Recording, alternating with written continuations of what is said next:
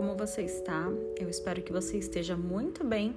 Aqui quem fala é a Cíntia, a neurocientista. Se você ainda não me segue no meu perfil no Instagram, tá perdendo um monte de coisas legais. É arroba a neurocientista.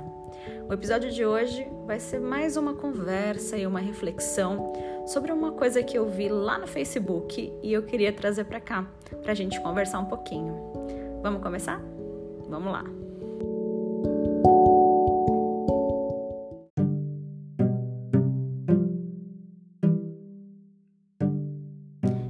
Participo de alguns grupos no Facebook de neurociência, comportamento humano, mas também de donas de casa, de faça você mesmo, comprando meu apartamento, essas coisas assim.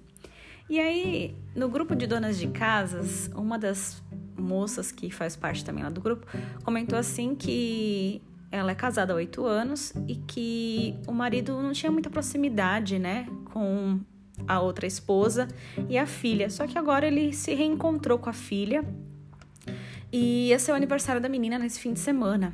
E aí eles fecharam um rancho para fazer o aniversário da menina. Só que ela conta que o marido achou melhor ela não ir, porque parece que ela e a ex-esposa são brigadas, alguma coisa do tipo. E aí ela estava muito chateada, muito magoada de não ir, né, lá no rancho tal. E o marido acha melhor assim para evitar conflitos, para não estragar o dia da filha, né? Já que essa reaproximação aconteceu agora, ele não queria ser o responsável por uma briga aí, né, entre as duas, a ex e a atual, vamos dizer assim. E aí, na hora me veio o pensamento de deixar um conselho para ela, não que eu seja a pessoa, né, mais sim, né, iluminada do mundo para dar conselho para quem quer que seja, mas acredito que o meu conselho ajudou bastante.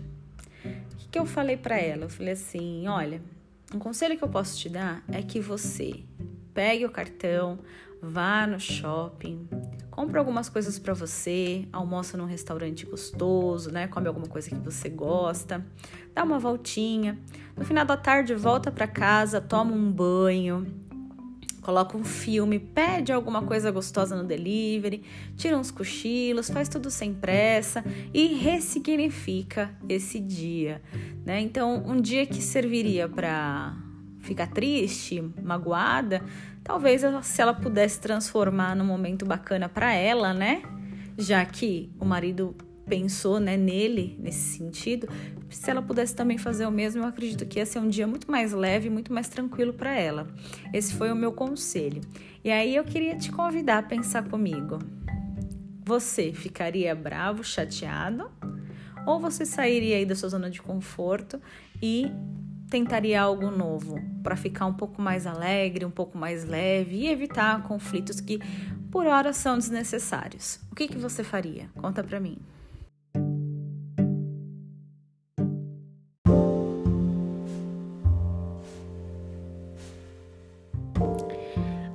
Está muito acostumado a reagir às coisas. Reação é uma coisa que a gente não controla, tá? A gente simplesmente vai lá e pá, faz. E na maioria das vezes, as reações são bruscas e são equivocadas também. Eu queria te convidar Tô sempre te convidando para novas coisas, né? Vocês já perceberam. Mas eu queria te convidar a toda vez que uma situação exigir de você uma reação, que em vez de reagir, você haja, você tenha uma ação. E o que, que a ação é? A ação é uma elaboração de algumas coisas, um planejamento de algumas coisas que você precisa fazer, né? E depois uma execução dessas coisas que você planejou. Nesse meio tempo em que você está planejando, né, organizando as ideias na sua cabeça para poder efetivar uma ação, você está dando um tempo de pausa necessário para pensar com calma em tudo que você realmente precisa fazer. Essa pausa é extremamente necessária para que você não tenha reações das quais depois você vai se arrepender. Então, eu te convido a pensar em não reagir, mas agir eu acho que é uma ótima alternativa. Né? Vocês sabem que tem uma frase que diz o seguinte: que grande parte dos conflitos, cerca de 90% dos conflitos, poderiam ser evitados se a gente mudasse a entonação da nossa voz e a forma de dizer ou fazer certas coisas. Então, eu acho que se aplica muito no episódio de hoje. O que, que vocês acham?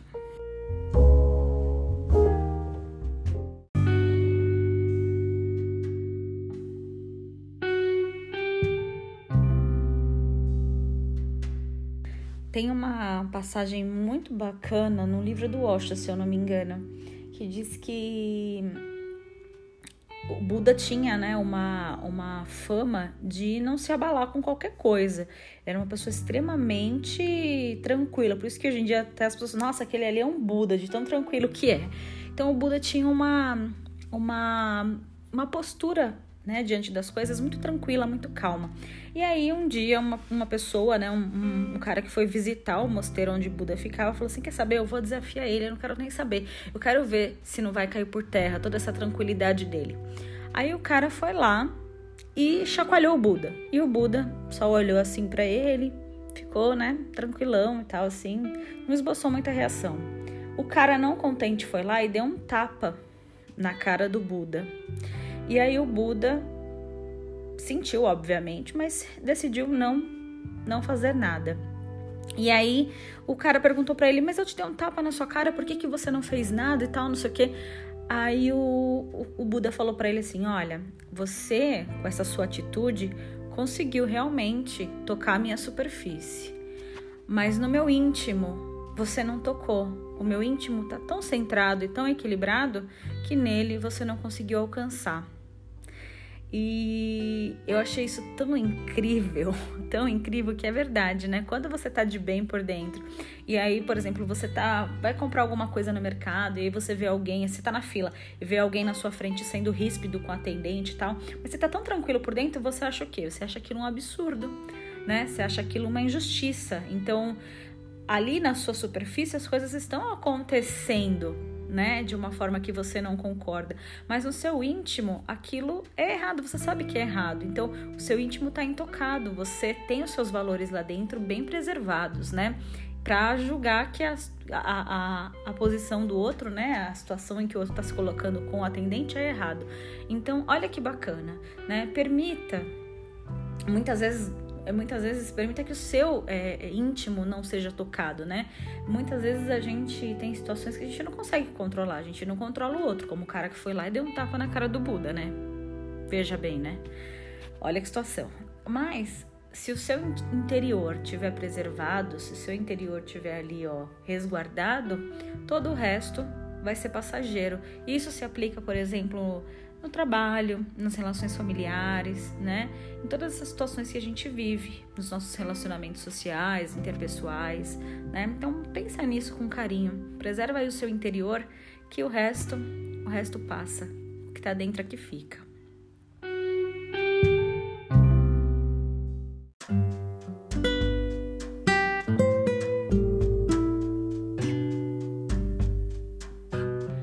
Finalizar o episódio de hoje, eu vou contar um pouquinho sobre um devocional que eu fiz, né?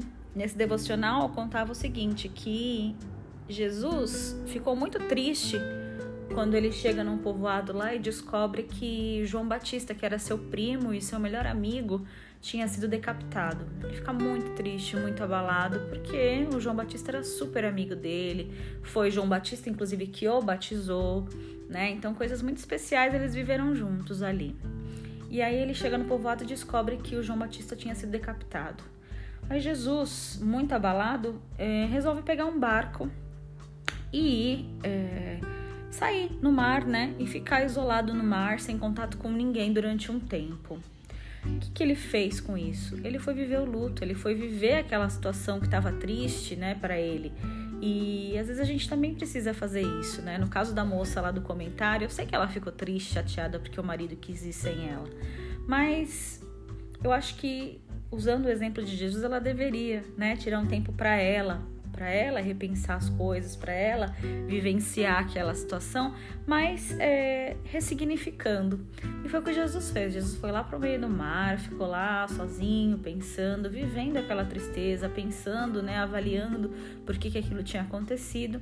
E quando ele sentiu que ele tinha um mínimo de entendimento sobre aquilo, ou quando ele sentiu que já estava preparado, ele retornou. E quando ele retornou, ao povoado, ele fez um dos maiores milagres existentes, que foi a multiplicação do pão e dos peixes, né? Então, é, às vezes a gente precisa se retirar de cena mesmo, a gente precisa sair de cena e quando a gente se sentir preparado, a gente retorna para que a gente possa viver aí dias melhores, né? Viver com mais leveza, com mais tranquilidade. Então, o meu conselho é ressignifique as situações, mas se você sentir que não é o momento de você agir, né, naquela situação, se afasta um pouco, repensa, vive essa tristeza, essa coisa que você está vivendo e depois você retorna com mais força. Né? Eu acho que hoje uma coisa casou com a outra. Eu falei de Buda, falei de Jesus, falei né, de tudo atingir aí vários públicos hoje. E eu espero que você tenha gostado da mensagem de hoje, que você encontre é, uma maneira de ressignificar aquilo que está te trazendo tristeza. Um grande beijo para você. Se você ainda não me segue, vai lá no neurocientista. É um convite que eu te faço. Lá eu tenho postado coisas muito interessantes, tá bom? E com muito carinho.